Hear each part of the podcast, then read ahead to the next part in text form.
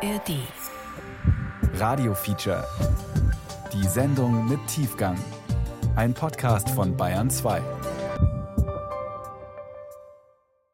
Anhalter Bahnhof, Berlin. Mann, die machen auf Fahrt, weiter ja nicht. Die kommen nicht raus, weil hier sind sie sicher, hier haben sie Hausrecht.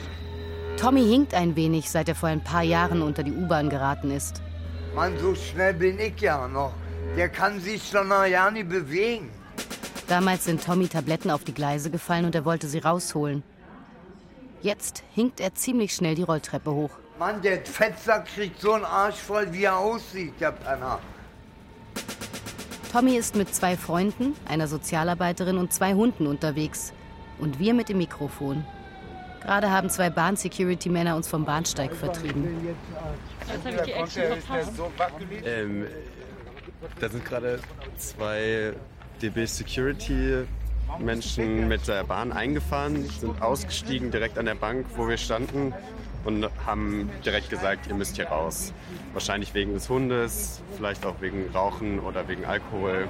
Wir haben nicht geraucht. Wir, wir hätten auch gerade eben uns hinsetzen können. Die Sicherheit schmeißen sofort raus. Am Anhalter Bahnhof in Berlin sind die Gleise unter der Erde. Es gibt kein Bahnhofsgebäude. Oben eine große Kreuzung und ein paar kleine Grünflächen, an deren Rand das halb abgebrochene Portal der alten Empfangshalle. Die wurde im Zweiten Weltkrieg zerstört. Auf den Parkbänken vor dem Portal haben Tommy und die anderen sich versammelt. Mit den Securities der Deutschen Bahn haben sie oft zu tun. Weil sie einfach übertreiben. Weil sie ihre Macht, ihre Position übertreiben. Ja, Die sind einfach gewalttätig. Das ist ja das sind die so Gewalttäter, Schläger, nicht die, wir. Die Sicherheit. Ja. Ja. Melly ist klein, geht an Krücken. Sie mustert uns mit wachen Augen. ja, entweder tun sie mit Gewalt äh, vom Bahnhof entfernen, tragen, schlagen, treten, mit Schlagstücken hauen, manchmal Gas ins Gesicht. Angst haben fast alle. Gewalt im Leben von Obdachlosen. Ein Feature von Johanna Tirntal und Timo Stukenberg.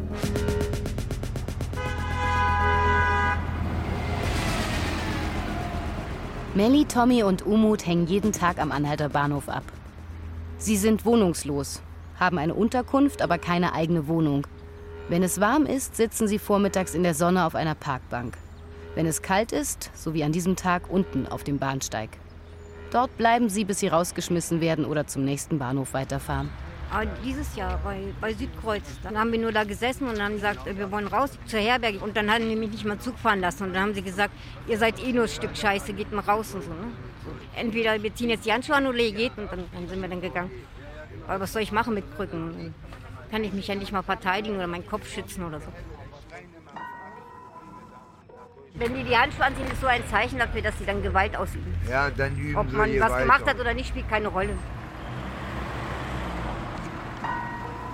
Über Monate hinweg begleiten wir Tommy, Melly, Umut und mehrere andere wohnungslose Menschen in Berlin. Von Sicherheitspersonal vertrieben zu werden, gehört für viele Wohnungslose zum Alltag. Aber das ist nur ein kleiner Teil der Gewalt und Demütigung, die sie jeden Tag erleben. Darüber wollten wir mehr erfahren. Wo die Gewalt herkommt, wer sie ausübt und wie sich Wohnungslose davor schützen. Die Recherche führt uns von Bahnhöfen, Brücken und Zeltlagern bis an die Polizeihochschule und in den Gerichtssaal. Gewalt gegen Obdachlose ist allgegenwärtig.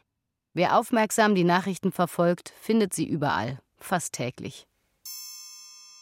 Düsseldorf. Obdachloser mit Gewalt abgefüllt.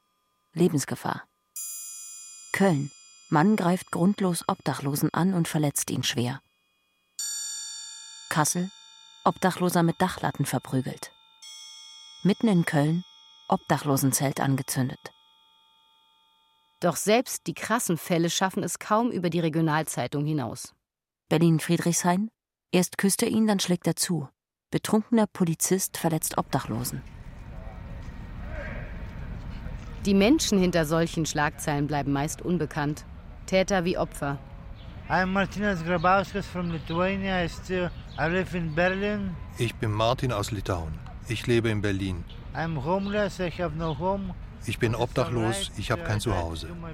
Ich versuche mein Bestes, aber Es klappt nicht so. Also bleibt's erstmal so. Wir treffen Martin vor einem Späti in Berlin-Friedrichshain, mitten im Ausgehviertel. Anders als die Gruppe am Anhalter Bahnhof hat er keine Unterkunft. Er schläft in einem Hauseingang.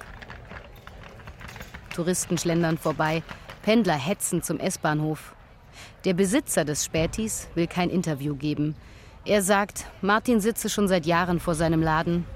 Klar, manchmal gäbe es Probleme mit Passanten, aber sowas wie neulich habe er noch nie erlebt. I was sitting here all the time and then um, I meet some people who was interesting. Ich saß hier, dann kamen ein paar interessante Leute vorbei. I tried to say hello, Ich habe versucht, Hallo zu sagen uh, und ein paar Tricks vorzuführen, but the tricks didn't work. And then aber es hat nicht geklappt. Und dann wurde mir ins Gesicht geschlagen. My nose is broken. Meine Nase ist gebrochen. uh, for the last three or two weeks, and it's not uh, going better. Seit zwei oder drei Wochen wird's nicht besser. Martins Gesicht ist rot, er schwitzt. Die Nase ist geschwollen. there was uh, four or five guys there. Da waren vier oder fünf Typen. I was trying to introduce myself, Ich habe versucht, mich vorzustellen. and then it gets uh, pity, and then I get smashed in my face. Und dann ging's irgendwie schief und ich kriege auf die Fresse. I get uh, knocked out without notice or something. Ohne Vorwarnung. Said maybe they didn't know how to say goodbye to me or something. Vielleicht wussten sie einfach nicht, wie man Tschüss sagt. Rund 84.000. So viele Menschen gelten in Deutschland als wohnungslos. Das sagt ein Bericht der Bundesregierung Ende 2022. Rund die Hälfte von ihnen leben auf der Straße.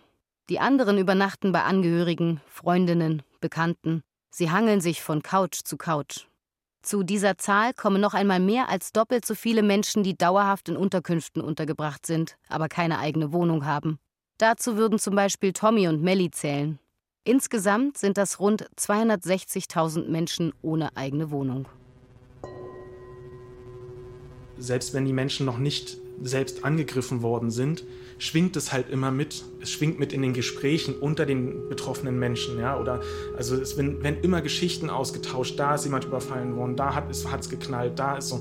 Das geht nicht nur um Gewalt von außen, sondern auch Gewalt innerhalb ähm, dieser Gruppe der Wohnungslosen. Aber diese Angst, zumindest Opfer von Gewalt zu werden, die haben fast alle.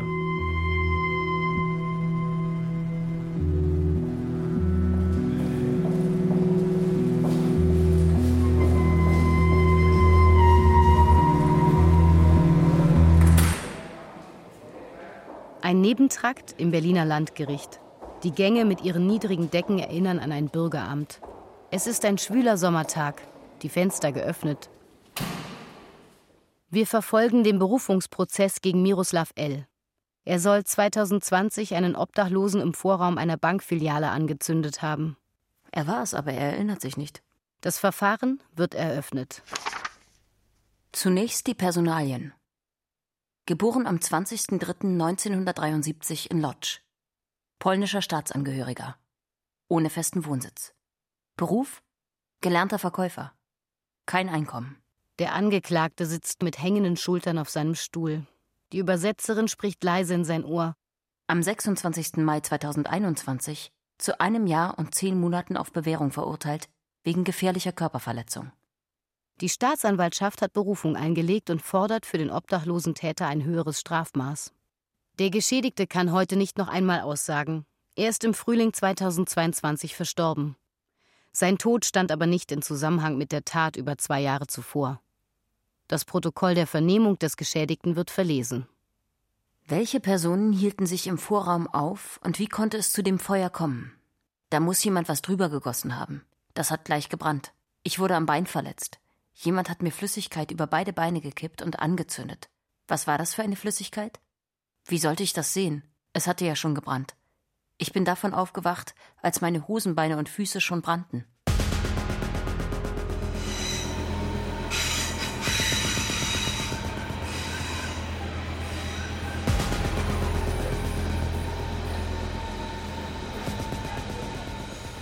Ja, Hille müsste eigentlich bald kommen.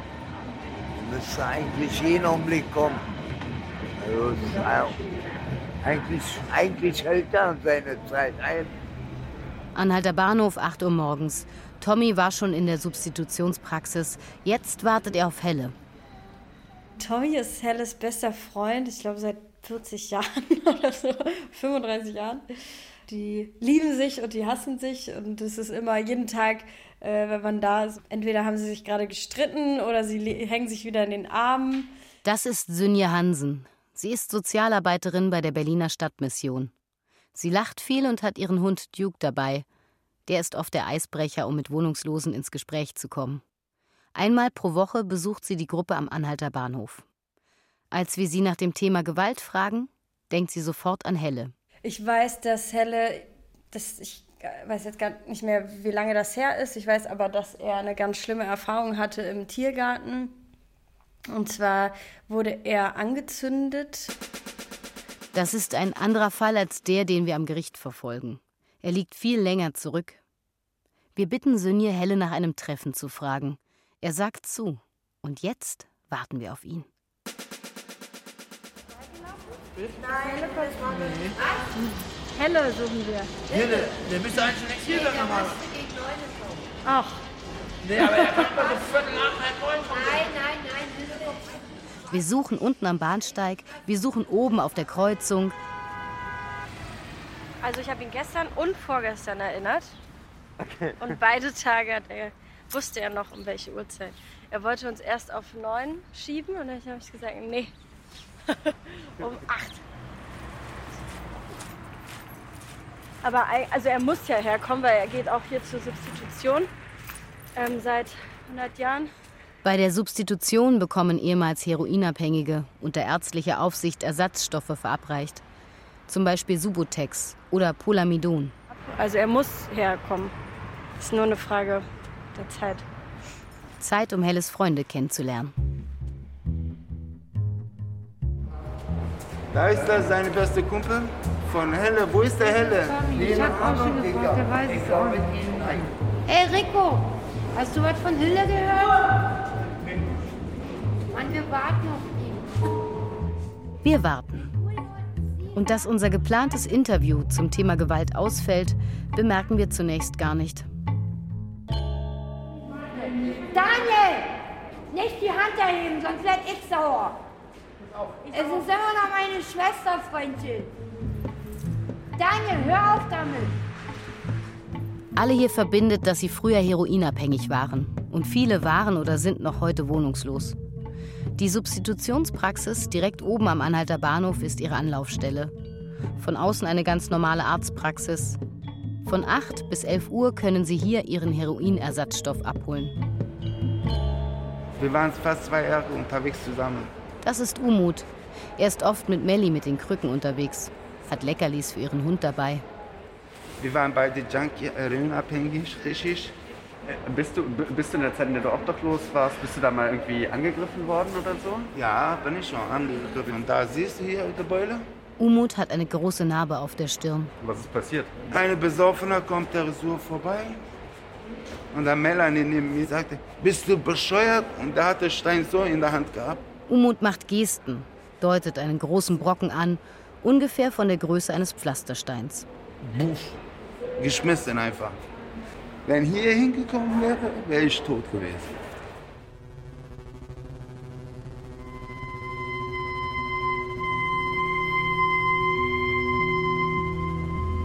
Laut einer Studie des Bundesministeriums für Arbeit und Soziales haben 84 Prozent der Obdachlosensuchtkranken Gewalt erlebt, seitdem sie keine Wohnung mehr haben.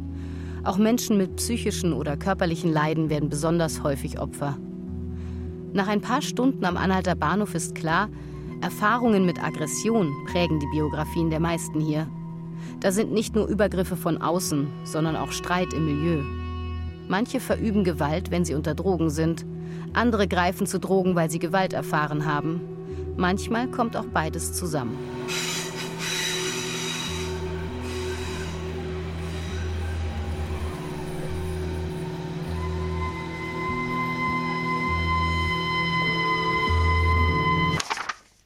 Befragung des Angeklagten Miroslav L., der im Vorraum einer Bankfiliale die Hose seines schlafenden Freundes angezündet hat.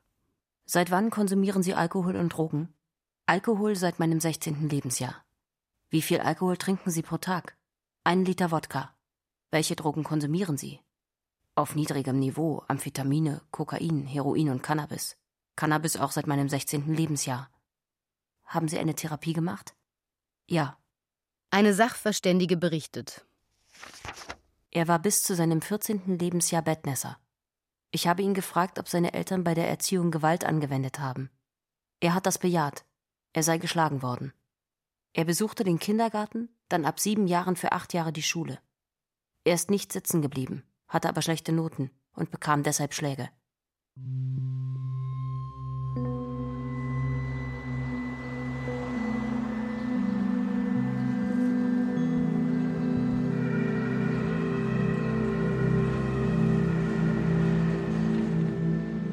Aus meinem Erfahrungswert ist charakteristisch für obdachlose Menschen, dass sie es ja gar nicht so mit dem Vertrauen haben und auch gar nicht so mit der Beziehungsfähigkeit, was beides übrigens sehr oft auch Ursachen sind für Obdachlosigkeit. Dieter Puhl leitet seit Jahrzehnten die Berliner Stadtmission am Bahnhof Zoo.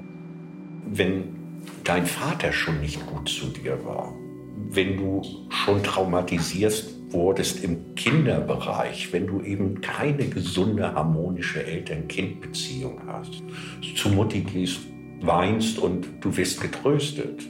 Wenn du zu Mutti gehst und eine gescheuert kriegst, dann ist es mit 30 Jahren auch gar nicht so leicht, irgendwie Hilfe anzunehmen.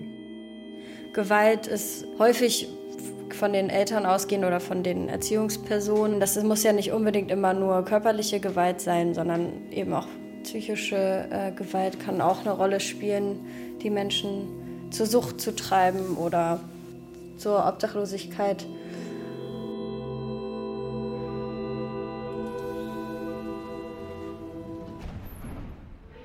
Eine Hille kommt von da. Der schreit dann meist immer von hinten. Tommy! Anhalter Bahnhof. Helle ist noch nicht aufgetaucht. Tommy und seine Freunde sitzen auf ihrer angestammten Bank am Bahnsteig. Sie warten und quatschen. Ich heiße Günther. Und wie alt bist du, Günther? Also ich bin 47. Ich bin, meine Eltern kommen aus der Türkei. Ich habe einen deutschen Namen. Mhm. In Berlin geboren und so. Und wo wohnst du jetzt, Günther? Günther ist eine von Tommys Zufallsbekanntschaften am Anhalter Bahnhof. Man kennt sich hier, man hängt zusammen ab und dann hört man wieder eine Weile nichts voneinander. Ich war wirklich fünf Wochen auf der Straße und dann, äh, ich war sauber und so und dann bin ich wieder rückfällig geworden. Und dann äh, hinterher kommen dann die Leute und sagen, haben wir doch gesagt, ihr seid doch eh nur Penner und so. Die Umwelt muss verändert werden, nicht der Mensch, oder? Und der Arzt sagt mir, machen Sie doch eine Therapie. Ich sage, wofür denn? Für meine kranke Umwelt wird sich nicht bessern dadurch. So auch wenn ich tausend Jahre Therapie mache, ich komme zurück in mein altes Umfeld, bin ich derselbe. Ich bin in Italien geboren, sagen wir mal so. Okay. Und wo bist du aufgewachsen? Hier in Deutschland. Ich bin mit zwei hier rüber. Weil mein Vater gestorben ist, mein richtiger Vater, der war mit Textilien selbstständig und hat sich aufgehangen. Wir sind vom Weihnachtsmarkt gekommen, meine Mutter mit uns an Hände. Und auf einmal, boah, ich sage, was macht ein Vater da? Der macht die Lampe ganz. Ja, Vater hat sich aufgehangen. Nee, und dann sind wir hier rüber. Hier nach Berlin. Ja. Damals war das ja auch schwer, ja, mit so vielen Kindern, drei Kinder am Arsch. Ja, sie kein Job, wo soll das Geld herkommen und, und, und. Wie soll sie uns durchbringen? Dann hat sie den kennengelernt. Den Stiefvater. Dann hat sie den genommen, die wollte halt den nicht haben eigentlich. Ja, der hat die geschlagen von Anfang an. Ja. Der hat gesoffen, ja, und dann hat er sie verprügelt oder sexuell missbraucht. Ja, sie wollte ja nicht, aber musste.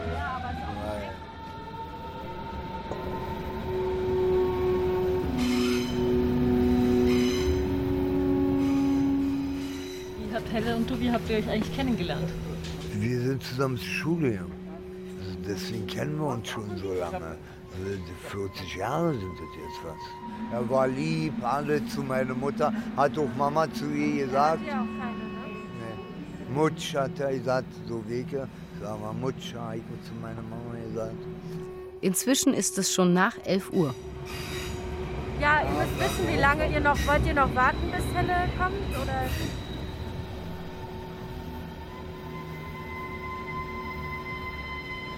Das ist das Henningsdorf, hier könnte da drin sein. Meistens ruft er mal von den Tommy, dann rufe ich immer ja, hier könnte er sein. Siehst du? Ja! Und dann, nach Stunden des Wartens, kommt Helle. Wie immer! In eine dicke Jacke gepackt, mit langsamen Schritten, schnaufend. Was sagst du, Dicker?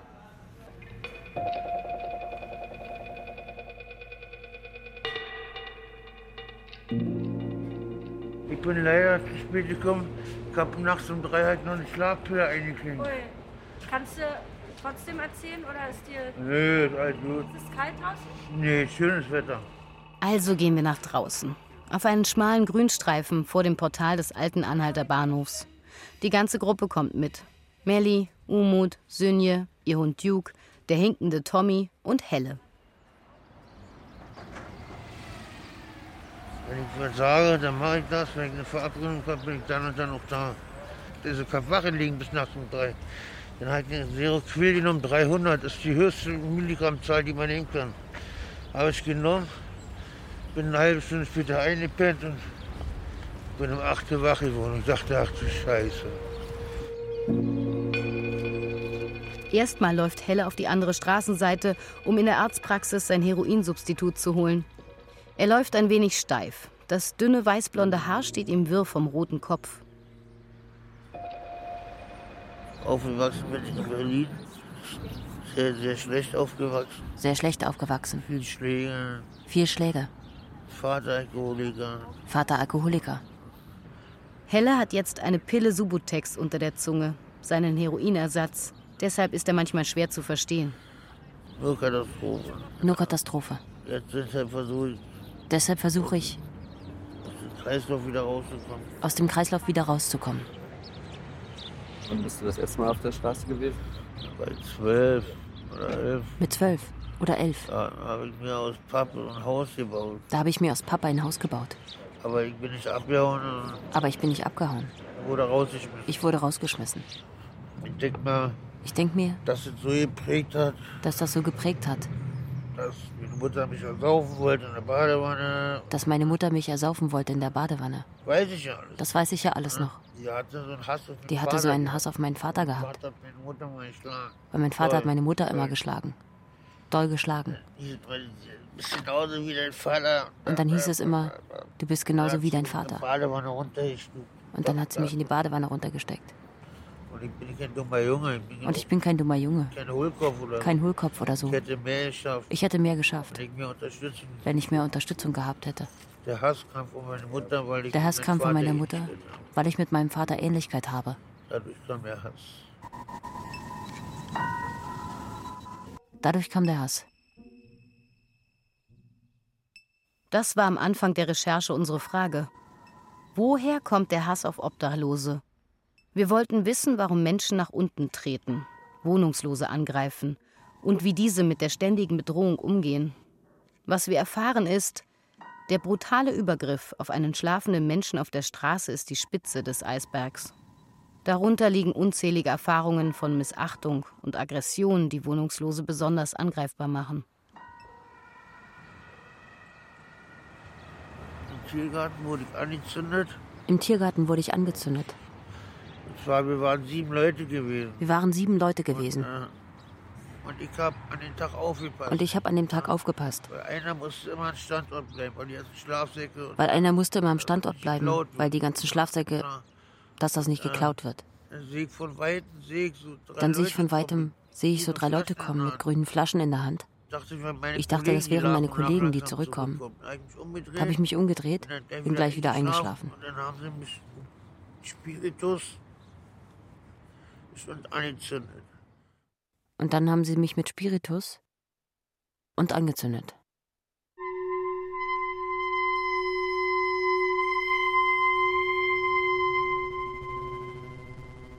Warum zündet ein Mensch einen anderen an? Auf diese Frage wird auch am Berliner Landgericht versucht, eine Antwort zu finden.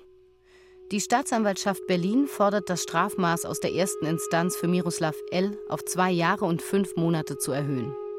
Gerade sitzt L. schon in Haft, weil er nicht zum ersten Termin der Verhandlung erschienen war. Damit hat er gegen seine Bewährungsauflagen verstoßen. Jetzt wird die Sachverständige noch einmal gehört. Sie liest aus ihrem Bericht vor. Das Opfer war ein Bekannter des Angeklagten. Sie hatten manchmal Konflikte über Geld und Alkohol. Aber Anfang 2020 war er nicht wütend auf das Opfer. Er gab an, Halluzinationen zu haben. Dabei hört er Stimmen. Er sieht auch die Hölle und hört seinen Vater. Er hat Angst vor dem Tod, Heroin und dem Teufel. Manchmal hört er auch den Teufel. Der Teufel sagt ihm, er solle sich umbringen. Oder lacht ihn aus, und er sagt ihm auch, er solle anderen Leuten Leid zufügen aber die Stimmen haben ihm nicht gesagt, dass er dem Opfer etwas antun soll. Er hatte geregelte Schlafplätze und sein Hab und Gut immer bei sich. Er hat keine Zukunftsvorstellungen. Er will arbeiten, weiß aber nicht was. Er glaubt aber, dass er das könnte. Meine Verdachtsdiagnose war paranoide Schizophrenie. Er war in Polen dreimal in psychiatrischer Behandlung, zum ersten Mal mit zwölf Jahren. Er gab an, einen Pilotenschein zu haben und damit auf den Mars oder Jupiter zu kommen. Nach der Tat hat er sich mit dem Opfer wieder gut verstanden. Er gibt die Tat zu, kann sich aber nicht erinnern. Er will nach Hause. Sein Zuhause sei unter der Brücke. Ich sehe keinen Anlass zur Selbst- und Fremdgefährdung. Am Ende wird der Forderung der Staatsanwaltschaft nicht stattgegeben. Miroslav L. wird aus der Haft entlassen. Sein Anwalt geht davon aus, dass er wieder auf der Straße leben wird. Einen Therapieplatz wird er in Deutschland voraussichtlich nicht bekommen, weil er nur Polnisch spricht die Obdachlosigkeit ist ja nur ein Problemfeld der Menschen. Sucht ist ein großes Thema, Strafvollzug ist ein großes Thema, dass man bei jedem Menschen merkt, dass diese Problematik, die jetzt besteht, egal wie alt der Mensch ist, schon in der Kindheit und Jugend begonnen hat und dass man da schon ansetzen müsste, um die Menschen davor zu bewahren, was ihnen jetzt passiert gerade und dass es dann auch bei ganz vielen Menschen schon so festgefahren ist, dass sie da gar nicht rauskommen. Also ich glaube, dieses jederzeit Angreifbare, das macht dann eben auch manche Leute verrückt. Wenn man permanent angreifbar ist, ist es sozusagen eine dauerhafte psychische Belastung, die sich dann irgendwie auch niederschlägt. Bis hin zu Misstrauen gegenüber Leuten, die einem wirklich helfen wollen. Das ist das große Problem. Ne? Das ist halt keinerlei Verschnaufpause und keinerlei äh, Ruheraum. So 100% öffentlicher Raum die ganze Zeit. Aus Paul Neuperts Statistik bei der Bundesarbeitsgemeinschaft Wohnungslosenhilfe geht hervor, dass seit 1989 in Deutschland mindestens 615 Wohnungslose getötet wurden.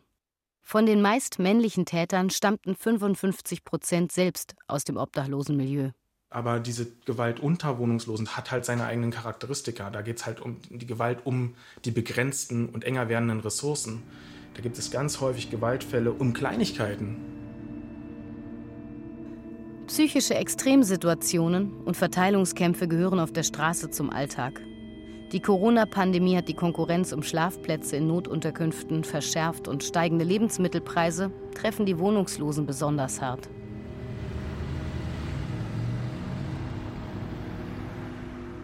Doch was ist mit der anderen Hälfte der Täter, denen, die nicht auf der Straße leben? Was treibt sie an? War so kurz vor dunkel werden, aber war nicht dunkel. Und die drei Personen habe ich ja nur gesehen, weil ich dachte, wären meine Leute, wieder zurückkommen. Habe ich dann umgedreht und bin dann wieder eingeschlafen. Und dann haben sie mich überschüttet mit Spiritus. Ja. Also, so wie er das erzählt hat, war das, dass er im Schlafsack lag und seine Kumpels weggelaufen sind, irgendwie um was zu kaufen im Supermarkt und er auf den Schlafplatz aufgepasst hat und dann Leute gekommen sind, seinen Schlafsack getränkt haben, ihn angezündet haben und er das noch irgendwie bemerkt hat, aber ich glaube auch, dass er sehr stark alkoholisiert war und es deswegen vermutlich nicht so schnell gemerkt hat und das irgendwie gemerkt hat und sich da rausge, rausgewunden hat. Und eine alte Frau, eine alte Dame kam ein Glück mit dem Fahrrad, ist dann stehen geblieben, hat die Polizei gerufen. Da haben sie abgeriegelt und dann haben sie sie gefunden, die drei. Und ich saß im Polizeiauto, wo die Scheibe tönt war. Die konnten mich aber nicht sehen. Und Die haben sie mir einfach vor der Nase gestellt. Da sag ich, ja, den erkenne ich wieder. Acht Jahre sei das her, sagt Helle. Ganz sicher ist er aber nicht. Aber an den Gerichtsprozess und das Strafmaß erinnert er sich genau. Ja, und der eine wurde verurteilt, äh, der Jugendliche, zu drei Jahren, neun Monate, war der erste Jugendliche. Der andere wurde verurteilt zu vier Jahren, neun Monate, versuchten Totschlag. Der andere fünf Jahre, sechs Monate. Als er uns zum ersten Mal davon erzählt, verspricht Helle uns die Akte von damals zu zeigen. Sie müsse in seinem ehemaligen Wohnheim liegen. Aber dort ist sie nicht. Sein Anwalt könnte sie vielleicht noch haben. Aber wer genau sein Anwalt war, das weiß Helle nicht mehr. Zu viele Gerichtsverfahren hat er schon hinter sich. Von der Staatsanwaltschaft erhalten wir auf Anfrage ein Urteil, bei dem Helle der Geschädigte ist, aber in einem ganz anderen Fall. Wir durchforsten die Archive der Berliner Lokalpresse. Immer wieder finden wir da Berichte über Obdachlose, die angezündet wurden. Keiner passt wirklich zu Helles Geschichte. Letztlich können wir uns nur auf Helles Erzählung und die seiner Freunde verlassen. Was war das Motiv? Also Obdachlose klatschen. Hat der eine gesagt. Selber, selber, du mich gerade gefragt hast, hat die Staatsanwaltschaft gesagt, wie, warum zündet die Obdachlose an? Ja? Wie nennt man das? Was sagt ihr denn dazu? Was macht ihr denn? Warum macht ihr das? Ja, unter uns ist es so Obdachlose klatschen.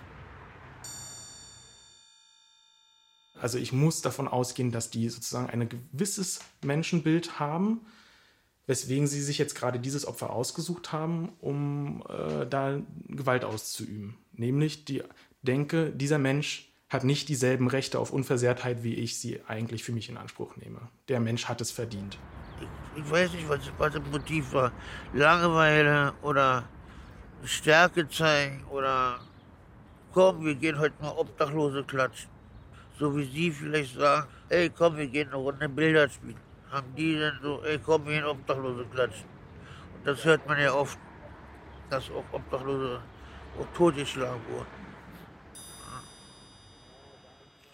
Der Staat erfasst Angriffe auf Obdachlose in zwei Statistiken. Es gibt zum einen die sogenannte PKS, polizeiliche Kriminalstatistik. Hierin landet alles, was bei der Polizei angezeigt wird. Beleidigungen, Körperverletzungen, Tötungsdelikte. Nur über die Motivation sagt diese Statistik nichts aus. Und dann gibt es die PMK-Statistik. PMK steht für politisch motivierte Kriminalität. Das können zum Beispiel rassistische Übergriffe sein oder Gewalt, bei der Menschen wegen ihres gesellschaftlichen Status angegriffen werden. Doch im Fall von Obdachlosen hilft auch die PMK nicht weiter. Ein Angriff auf ein Luxusauto würde sozusagen genau in dieselbe Kategorie fallen wie ein Angriff auf einen Wohnungslosen mit einer sozialdarwinistischen Motivlage. Daniela Pollich, Kriminalsoziologin und Professorin an der Polizeihochschule NRW, hat tausende Seiten Ermittlungsakten analysiert. Ihre Studie zur Motivlage bei Angriffen auf Obdachlose ist mittlerweile zehn Jahre alt, aber noch immer die einzige systematische Untersuchung dazu in Deutschland. Wieso äh, greife ich einen, einen, wehrlosen Menschen an, der sowieso schon äh, vom Leben stark gezeichnet ist und sowieso schon jetzt nicht gerade auf der Sonnenseite des Lebens steht, offensichtlicherweise? Wieso greife ich denn den an? Diese ganzen sehr subtilen Mechanismen, die da zum Teil dahinter sind, die stehen oft in diesen Akten nicht drin und die können zum Teil von den Tätern selber gar nicht artikuliert werden. Wie gesagt, gerade wenn es so Jugendliche sind, die in so einem vielleicht sogar alkoholisiert, in der Gruppe, dann irgendwie es besonders lustig in Anführungszeichen finden, jetzt einen Wohnungslosen zu bepinkeln oder so. Da kommt man recht schwer dran. Ein menschenverachtendes Motiv bei einer Straftat kann heute, wenn es vor Gericht festgestellt wird, strafverschärfend wirken. Deshalb geben die Beschuldigten ein Abwertungsmotiv selten preis. Das war nicht immer so. Also wenn man sich die alten Fälle durch anguckt, aus den 90er Jahren, da gibt es ganz viele wirklich super offensichtlich rechtsradikal motivierte, sozialdarwinistisch motivierte Taten und Übergriffe. Da sind wirklich einschlägig bekannte Skinhead, Neonazis, richtig klischeemäßig, haben sich vorher betrunken und sind in der Gruppe losgezogen. Ja, man nannte es damals Pennerklatschen, so, ne? Die sind dann noch mit Springerstiefeln in die Gerichtsverhandlung gegangen, so nach dem Motto. Und die haben auch noch vor Gericht damit geprahlt, dass sie die Menschen zusammengeschlagen haben, getötet haben, weil sowas wie der gehört ja nicht in unser schönes, was auch immer. Und dass er es ja nicht anders verdient hätte.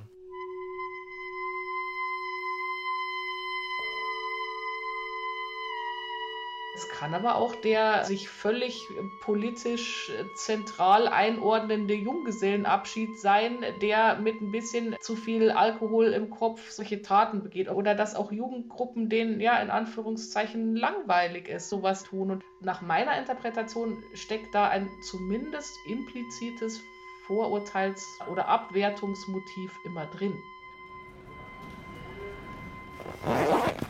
Eines Morgens, als wir Tommy am Bahnsteig treffen, packt er gerade sein Geld weg. Auf fünf Stationen Bahnfahrt hat er 21 Euro geschnurrt. Wenn ich weitermachen würde, also würde ich schon, also ohne zu übertreiben, so 30 Euro, 40 Euro schon machen. Wie viel brauchst du so pro Tag? Also wenn jetzt nicht ein Zehner in der Praxis 7 Euro. 7 Euro. 7 Euro? Ja, Zucker, Milch und in Korn. Das ist für Tommys Mixgetränk. Weiße Flüssigkeit in einer großen Plastikflasche. Eben, das ist Mäusefrisse nennt man das ja. Und das Milch, Wodka und ein bisschen Vanillezucker. Dass man den Wodka nicht so im Hals, der kratzt ziemlich im Hals. Deswegen haben wir ein bisschen Vanillezucker. Dann schmeckt er so ein bisschen süßlicher und dann ist er angenehm und knallt. Ein Korn kostet 5,50 Euro, dann äh, 80 Cent äh, die Milch und 80 Cent der Zucker.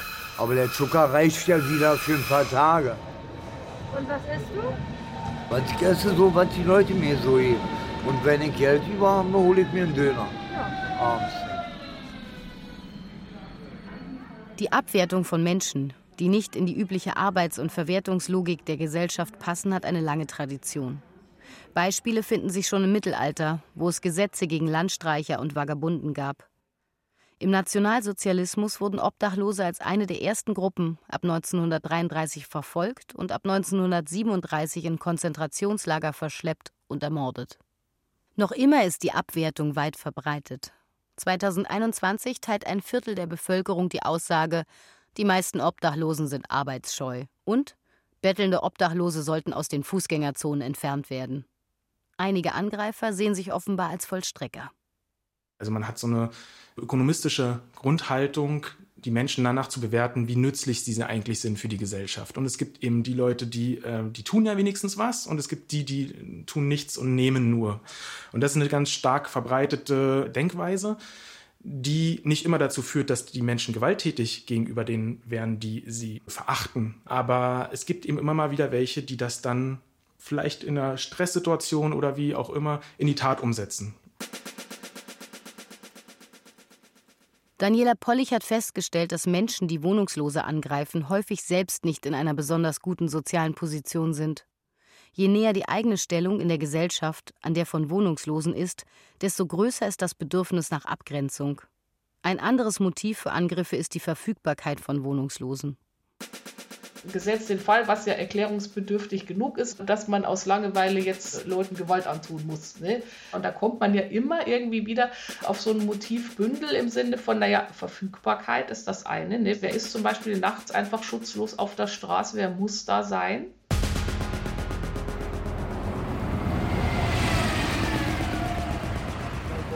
Hier hat gezeltet.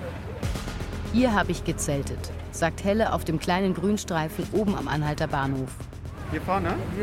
Ein lauter Ort mitten im Straßenverkehr. Warum gerade hier? Weil ich mich hier sicher gefühlt habe. Da ist ein Taxistand, da ist die Bushaltestelle, weil ich Angst habe. Die Erinnerung an den Brandanschlag hält Helle auch Jahre später noch wach. Also Schlafstörung, ja, traut ja nicht einzuschlafen. Schlafangst. Hat er gesagt, ich habe Schlafangst gehabt. Hier war ich, bin, war ich sicher aufgehoben. Also ich habe mich so ziemlich sicher gefühlt. Also man könnte ja auch sagen, vielleicht ist man sicherer, wenn man sich versteckt. Aber hier bist du ja quasi so mittendrin, oder? Ja, ich habe mich immer versteckt. Sie, da haben sie mich zusammengerollt. Schlachtensee. Das ist ein schöner kleiner See am Rand von Berlin. Da hast du keine Chance, du kommst aus dem Zelt nicht mehr raus. Da kommen viele Leute, rollen dich zusammen und dann geht's los. Wie, wann, wann war das im Schlachtensee? Das war auch, ich habe drei Jahre gewohnt, war vor sieben Jahren ungefähr. Das ist ein See, wo jeden Tag immer Partys, so Wochenende und so.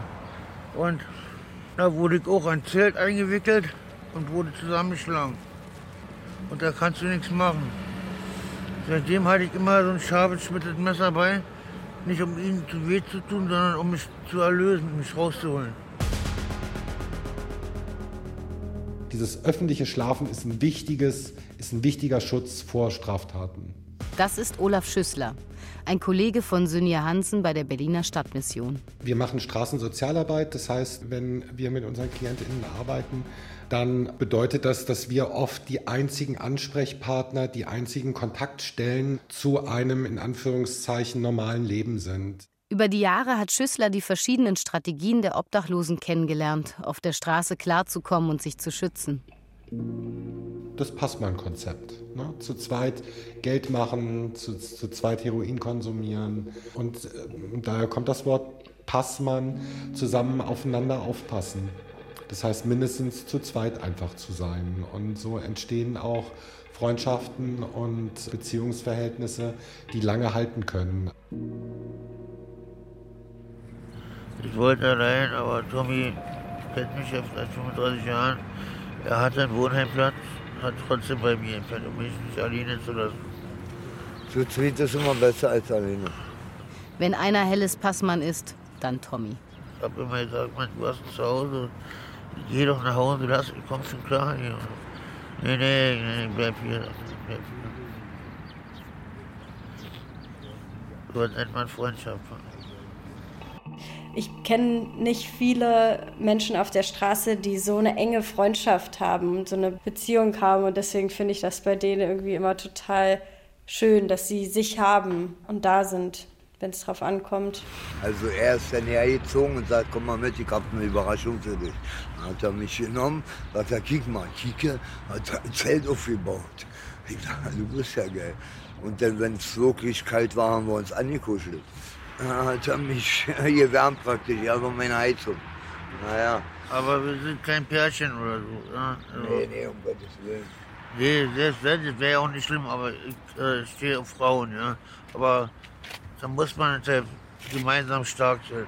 Ja, das ist egal, Ja. wenn der andere friert, zittert, dann nehme ich ihn in den Arm und wärme ihn. Das ist Ja, doch normal. ja, ist. Man hält zusammen. Man Ja, hält zusammen. Wenn man nicht zusammenhält, dann ist man am Arsch.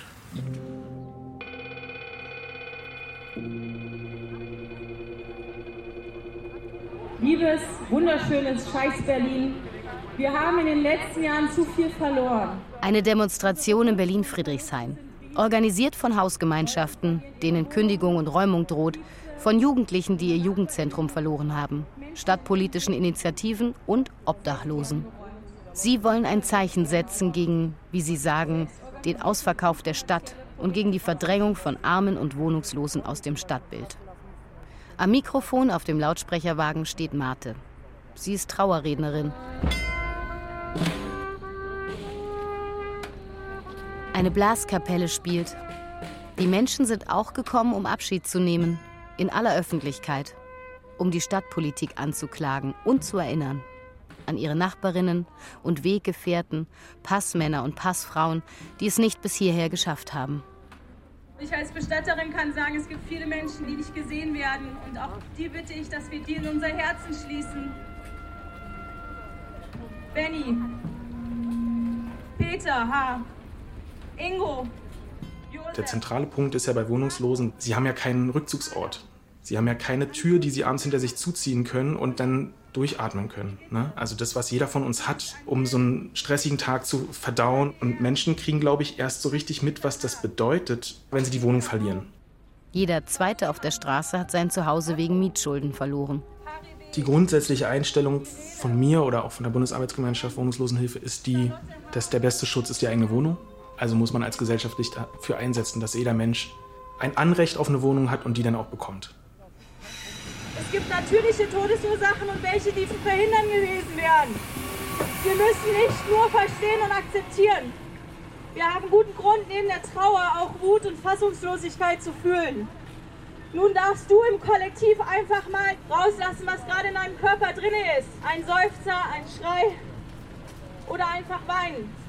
Ich fange jetzt einfach an, weil mir zum Schreien zumute ist, okay? Danke.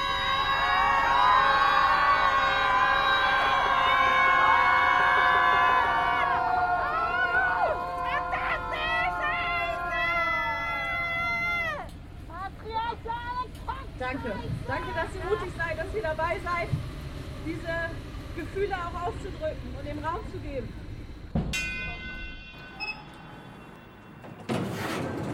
Anhalter Bahnhof. Ein paar Wochen sind vergangen. Tommy wartet hier wieder auf Helle. Der hatte gerade Corona. Wir haben ihn schon länger nicht mehr gesehen.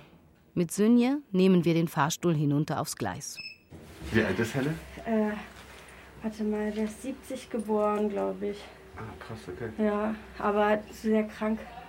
Leberzirrhose, Hepatitis C, HIV, der hat alles. Wir halten zusammen wie Pech und Schwefel, also da kommt keiner ran. Wenn der nicht mehr ist, weiß ich gar nicht, was ich machen soll. Ich habe auch schon gesagt, ich komme mit. Ja, holt mir Dings, äh, eine Überdosis, ist mir egal. Ist mir mit. Es gehört zur Arbeit dazu, dass man Menschen auch beim Sterben zugucken muss. Das ist manchmal schwer. Ja, ihr seid schon ein Herz und eine Seele, ne? Ich hab alle durch mit ihm. Ja, wir haben Höhen, wir haben Tiefen gehabt, wir haben Geld gehabt. Mal Das Einzige, was ich eigentlich warte, bis mein Vater stirbt. Ja, darauf warte ich, also mein Stiefvater, auf das warte ich. Ja, das ist eigentlich mein Wunsch. Ja, dass er endlich krepierte Dreckstück. Ja, er hat meine Mutter so verkeilt, das Schwein. Ja, und uns Kinder auch. Und der ist zigfacher Millionär. Und ich bin der einzige Erbe. Ja, wenn der stirbt, und der ist schon 92, also er kann nie, und der ist hochkrank, schwer krank. Naja, habe ich das Geld, ja, was mir zusteht. Ja, und dann verpiss ich mich mit, fliege ich mit ihm nach Amerika.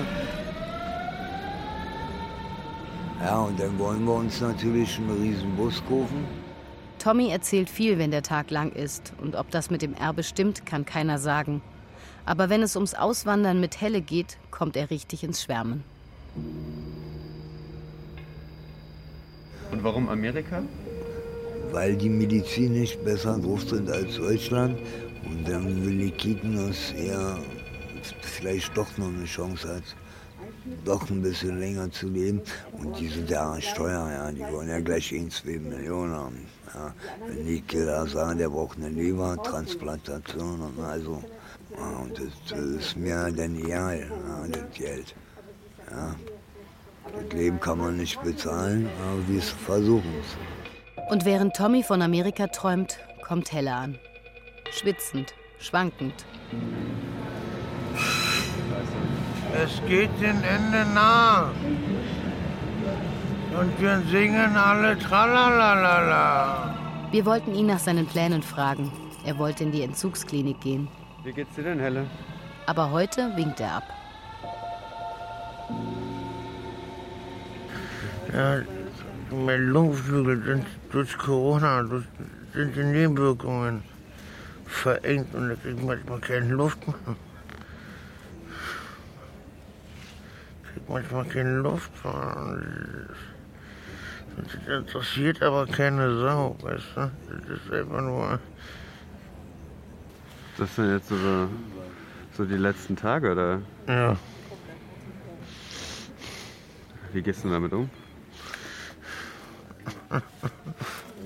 Wie ich damit umgehe? Wie ich damit umgehe? Das ist die Retourkutsche für mein altes Leben. Das ist die Retourkutsche für mein altes Leben. Was ich damals gelebt habe. Damals auf der Straße. Drogenabhängig gewesen. Damals auf der Straße. Drogenabhängig gewesen. ich denke einfach, ich steige auf die Kutsche auf. Ich werde sehen, wo ich hinfahre. Ich steig auf die Kutsche auf. Ich werde sehen, wo ich hinfahre. Entweder fahre ich ins Dunkeln, wie der Tunnel, Entweder fahre ich ins Dunkle, Wie der Tunnel. Oder ich war in Zelle. Oder ich war in Zelle. So schlechter Mensch war ich auch.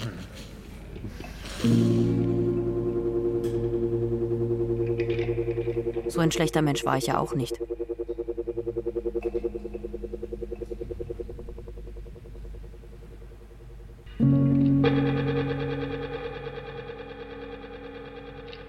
Angst haben fast alle. Gewalt im Leben von Obdachlosen. Ein Feature von Johanna Tirntal und Timo Stuckenberg. Es sprachen Inka Löwendorf, Laszlo Kisch und Marek Hein. Technische Realisation Erik Michels. Regieassistenz Swantje Reuter. Regie Johanna Tirntal. Redaktion Thomas Nachtigall. Ja, als ich Helle das letzte Mal gesehen habe, vorherige Woche meines Erachtens, ähm, war er ja erst gerade unschlüssig, ob das dort in dem Wohnheim so das ist, was er sich für sich wünscht. Der genießt das total, in der Natur zu sein und draußen zu sein und hätte am liebsten ein Zelt irgendwo äh, am See und wird da jeden Morgen aufwachen und auf den See gucken. Aber gesundheitlich halte ich das für unrealistisch bei ihm. Wie es so langfristig bei ihm aussieht, ich glaube, das weiß er auch, weiß er selber auch gar nicht so richtig. Ja, ich, also ich denke, dass er von Tag zu Tag lebt gerade.